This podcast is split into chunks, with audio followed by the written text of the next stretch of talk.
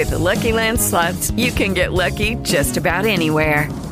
This is your captain speaking. Uh, we've got clear runway and the weather's fine, but we're just going to circle up here a while and uh, get lucky. No, no, nothing like that. It's just these cash prizes add up quick. So I suggest you sit back, keep your tray table upright, and start getting lucky. Play for free at LuckyLandSlots.com. Are you feeling lucky? No purchase necessary. Void where prohibited by law. 18 plus terms and conditions apply. See website for details.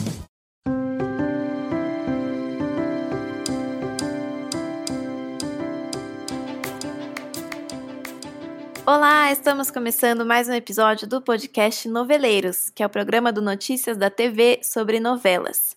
Nesse episódio, a gente vai contar tudo o que vai acontecer nos capítulos que vão ao ar de 5 a 10 de julho. Vamos falar do término de Jaque e Jaqueline em Tititi, sobre um caso de família que vai rolar entre o Lourenço e o Jonas em A Vida da Gente, sobre a Helena descobrindo que Fiona é sua filha perdida em Salve-se Quem Puder, Vamos contar as novidades da nova fase de Gênesis e vamos falar também sobre a semana difícil da Cristina em Império.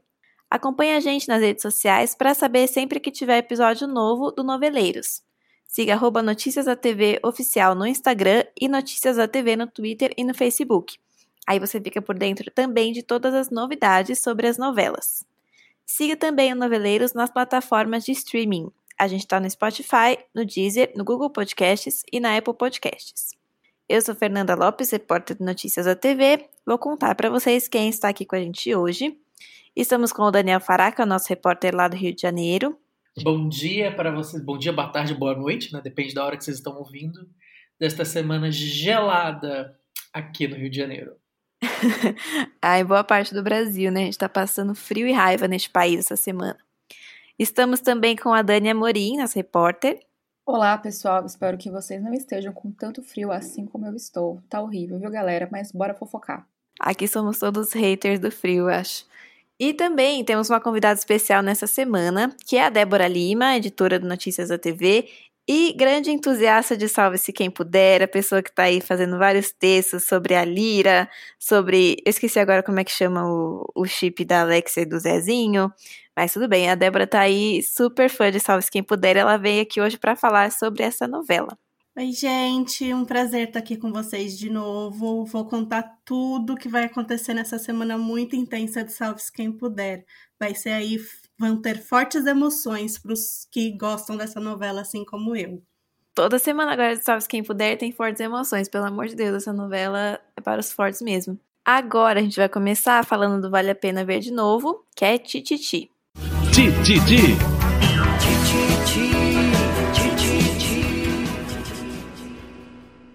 Então vamos lá. Dani, você sugeriu um tema para a gente falar essa semana, que é o término de Jacques, Leclerc e Jaqueline.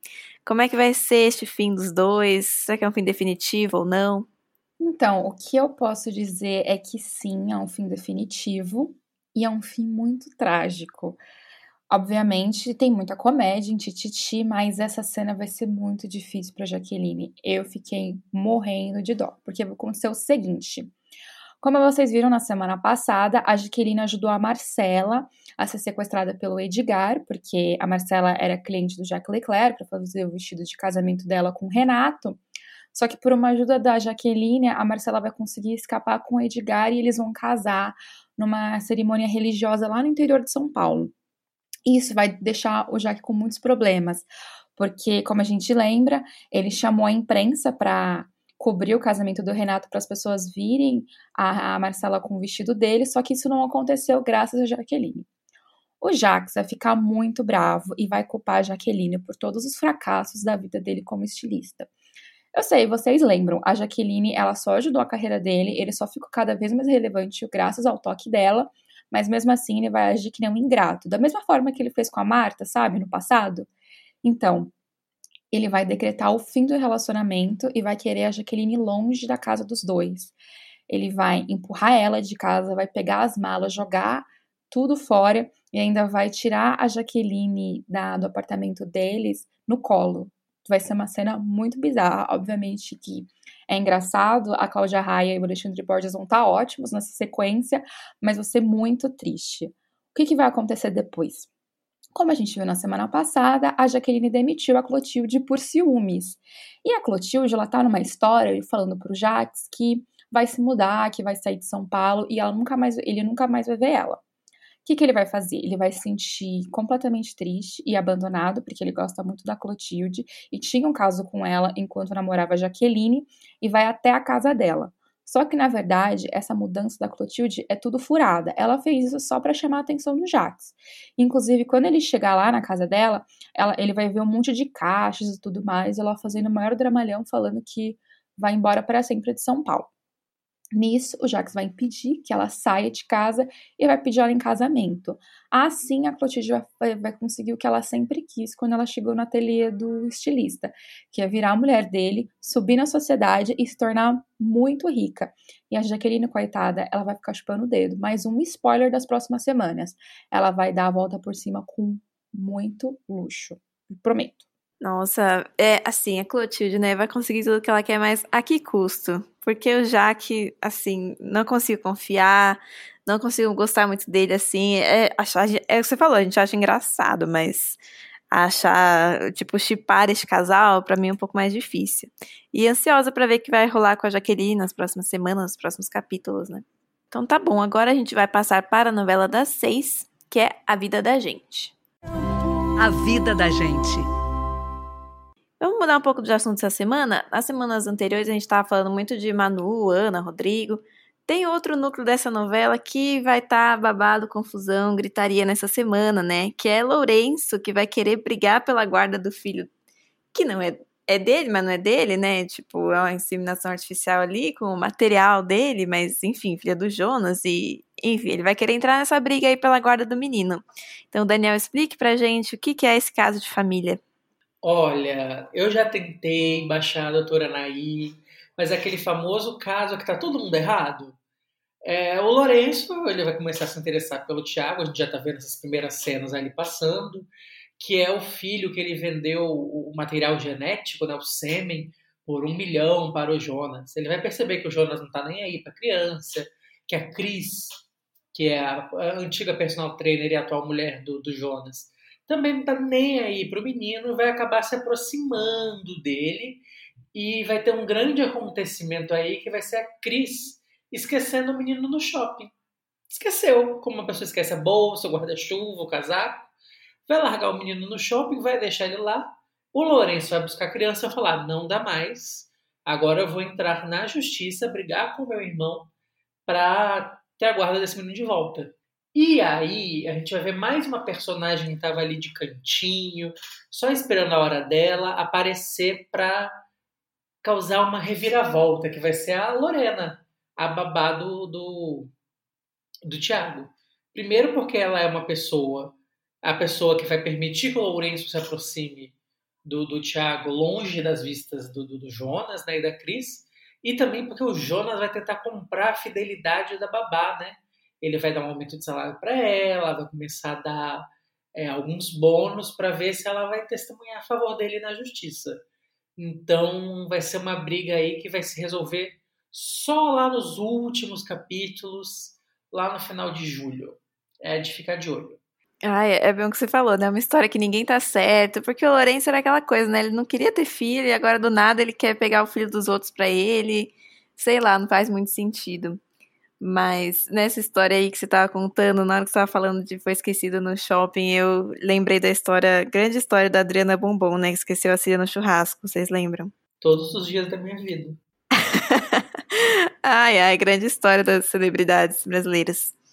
Então tá, vamos acompanhar aí que vai até. Vai durar mais umas semanas, né? Essa briga aí da, da família pelo garoto que ninguém queria, agora todo mundo quer, coitadinho.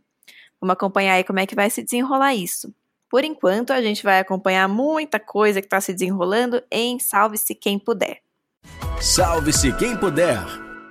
Bom, Deba, chegou o seu momento. Vamos falar muito de Salve-se Quem Puder. Eu queria começar por, quando eu estava lendo o resumo, foi o que mais me chamou a atenção, que foi a Helena finalmente descobrindo que a Fiona é a filha que ela achava que estava morta. Como é que vai ser essa cena? Como é que vai ser a reação das duas, né? Elas vão se tornar, tipo, amigas, mãe e filha, ou vai ficar um negócio meio ressentido ali entre elas? Menina, essa semana na novela tem tanta coisa acontecendo que é até difícil saber o que vai deixar a gente mais emocionado e chocado, né? Começando então pelo grande encontro de Helena e Luna. Como vai ser? Helena vai quase que receber um sinal divino na novela.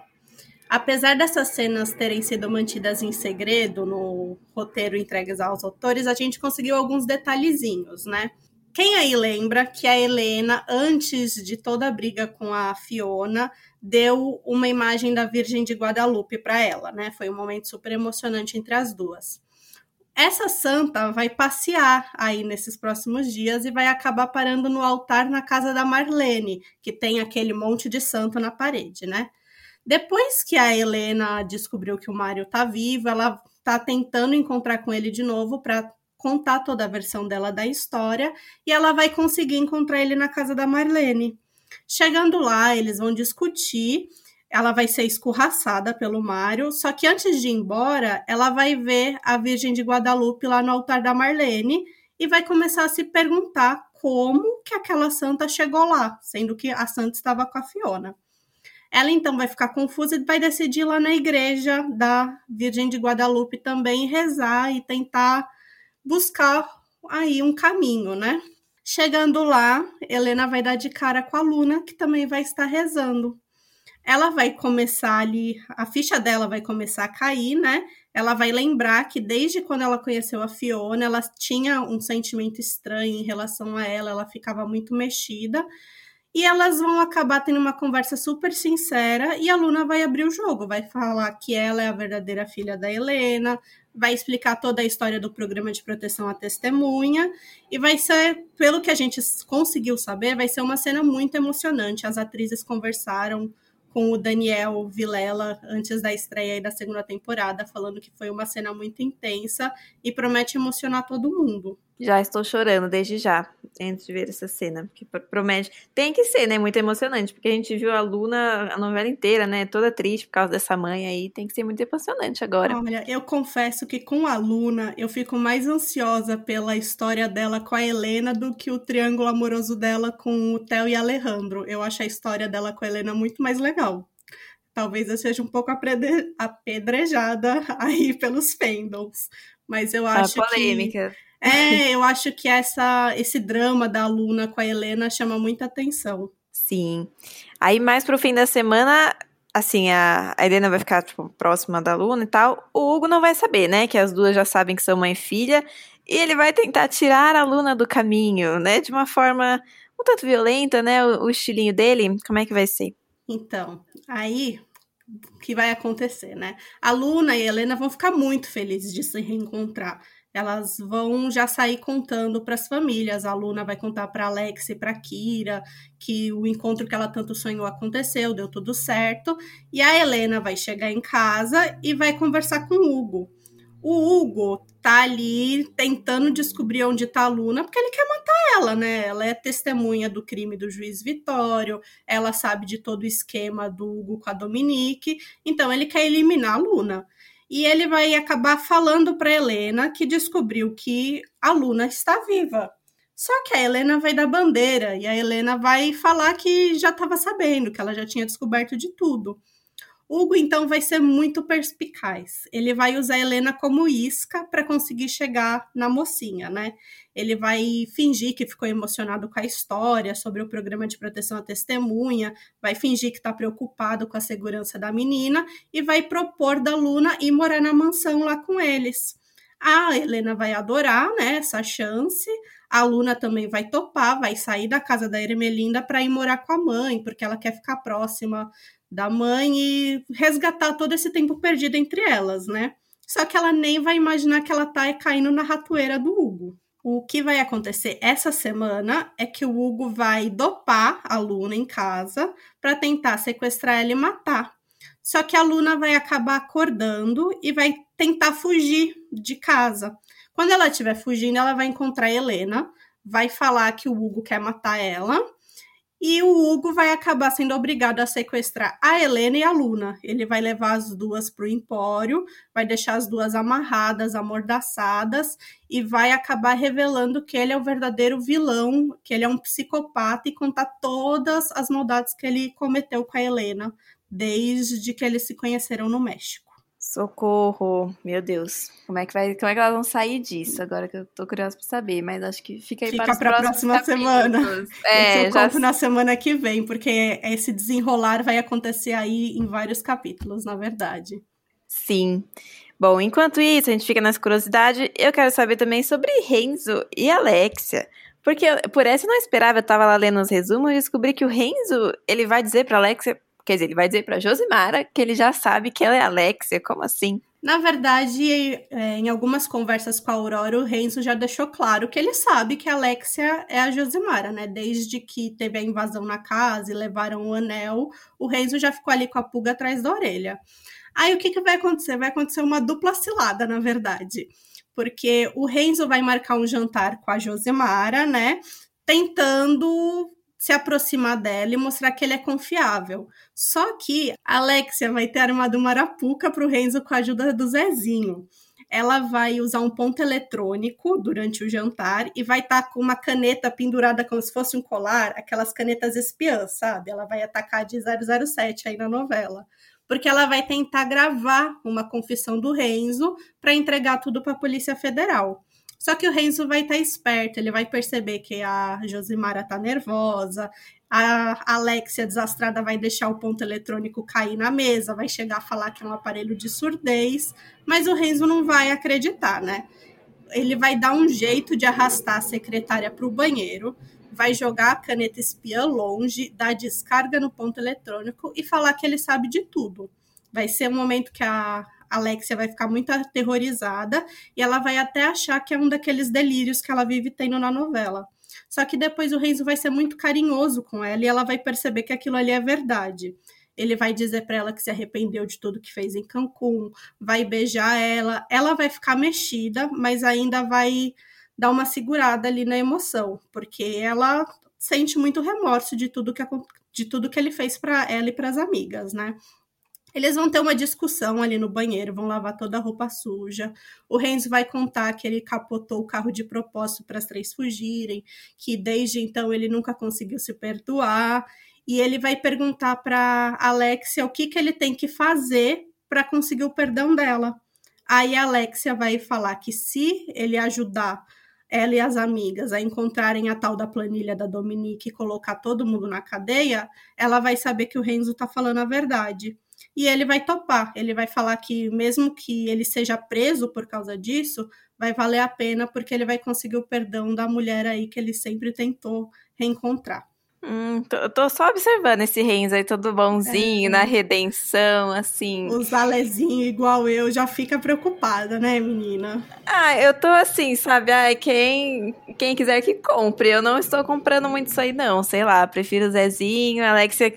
Assim, se ela puder usar dele, dessa redenção, pra tirar ela, a ela mesma e as outras duas meninas dessa, desse perrengue todo, que bom, mas enquanto par romântico, aí eu tô, tô dispensando. Não, dando assim um spoilerzinho, o Renzo realmente vai mudar de lado e vai ajudar as meninas a conseguirem aí colocar a Dominique na cadeia.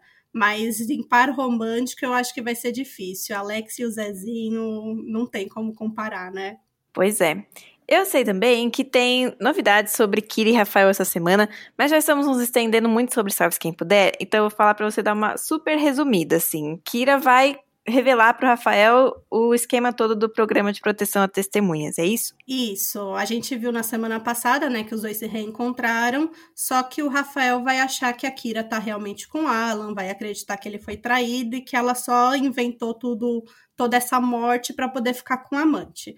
A Kira vai aproveitar um dia que o Rafael estiver sozinho no Labrador, vai invadir o Labrador e vai contar toda a verdade para ele. Vai falar que o Renzo e a Dominique, que foram responsáveis pelos crimes lá em Cancún, que ela foi obrigada a entrar no programa de proteção à testemunha. O Rafael vai ficar muito confuso no começo, mas vai acabar acreditando na Kira vai destruir todo o escritório do Renzo, vai ter um ataque de raiva, vai ameaçar matar o Renzo. Só que a Kira vai falar que ele não pode fazer isso, né? Que ele tem que continuar fingindo que a Kira tá morta, senão ele vai entregar as mocinhas de bandeja para os bandidos. Aí também vai ter todo uma cena, vai ter toda uma cena romântica da Kira com o Rafael. O Rafael vai perdoar a Kira, vai falar que quer continuar com ela, mesmo sabendo que nesse meio tempo a Kira se envolveu com Alan. Aí vai deixar a Kira ainda mais dividida nessa reta final. Toda divididinha também. Então, tá bom.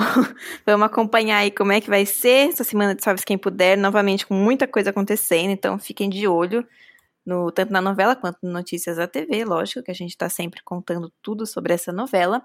Enquanto isso, também fiquem de olho na novela inédita da Record, que é Gênesis.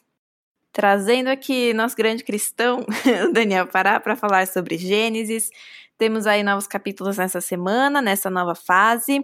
Então, Daniel, conte pra gente o que, que você viu aí nos capítulos de, de destaque, assim, né, do, de mais marcante dessa semana. Também os casos de família da Record, que são muitos nessa novela bíblica. Conta pra gente.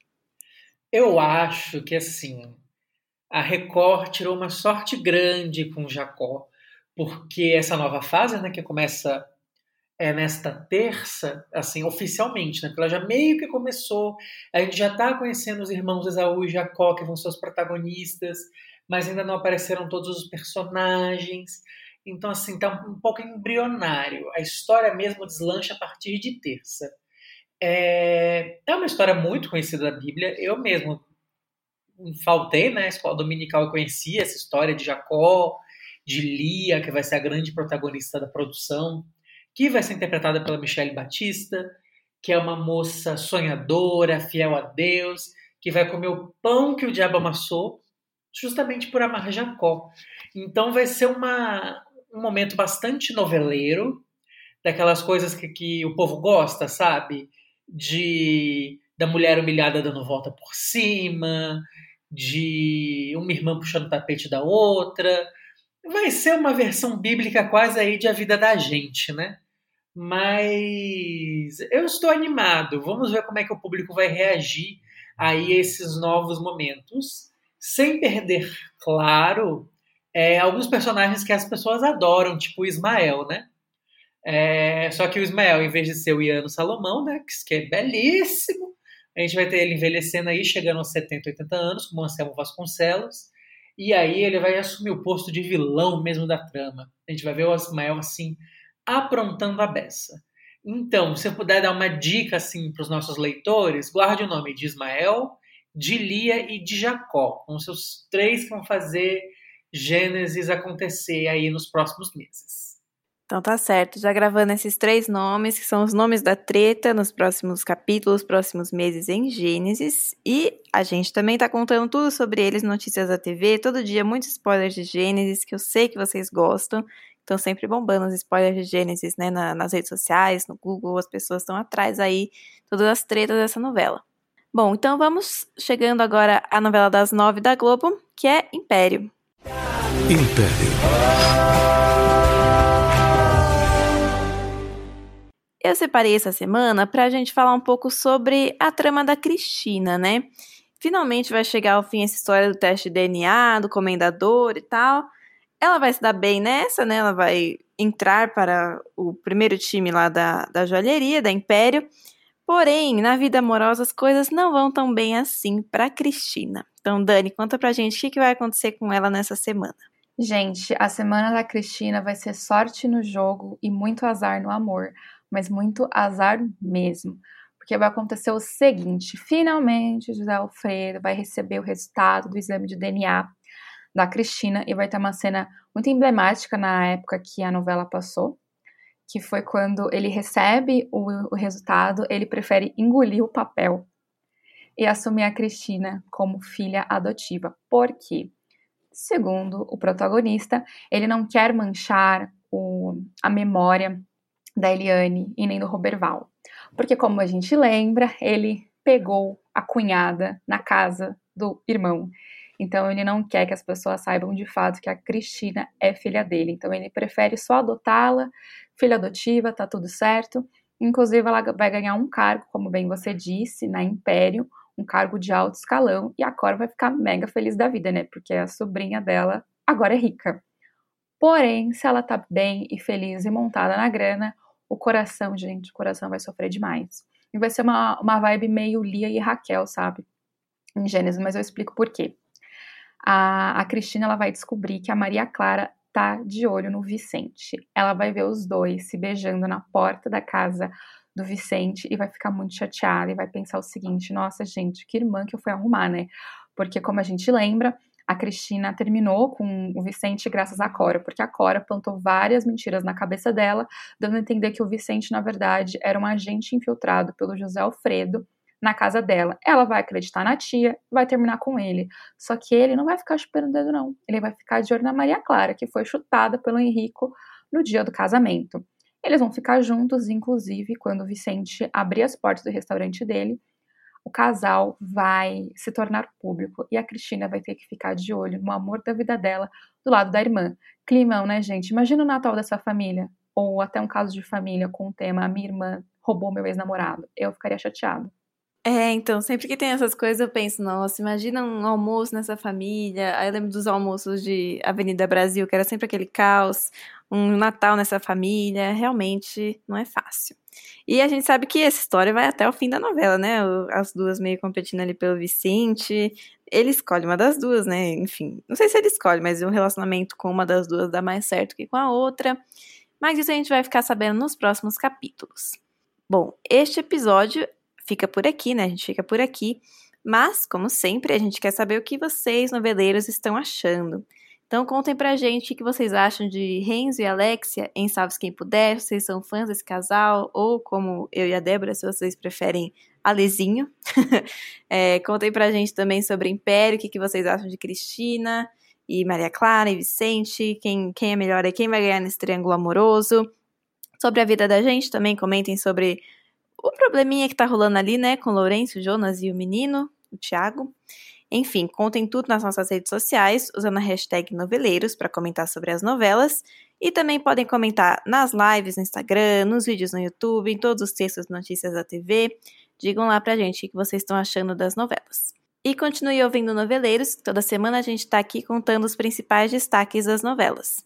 Curtam, compartilhem nosso podcast e voltem na semana que vem para mais novidades dos próximos capítulos. E até lá!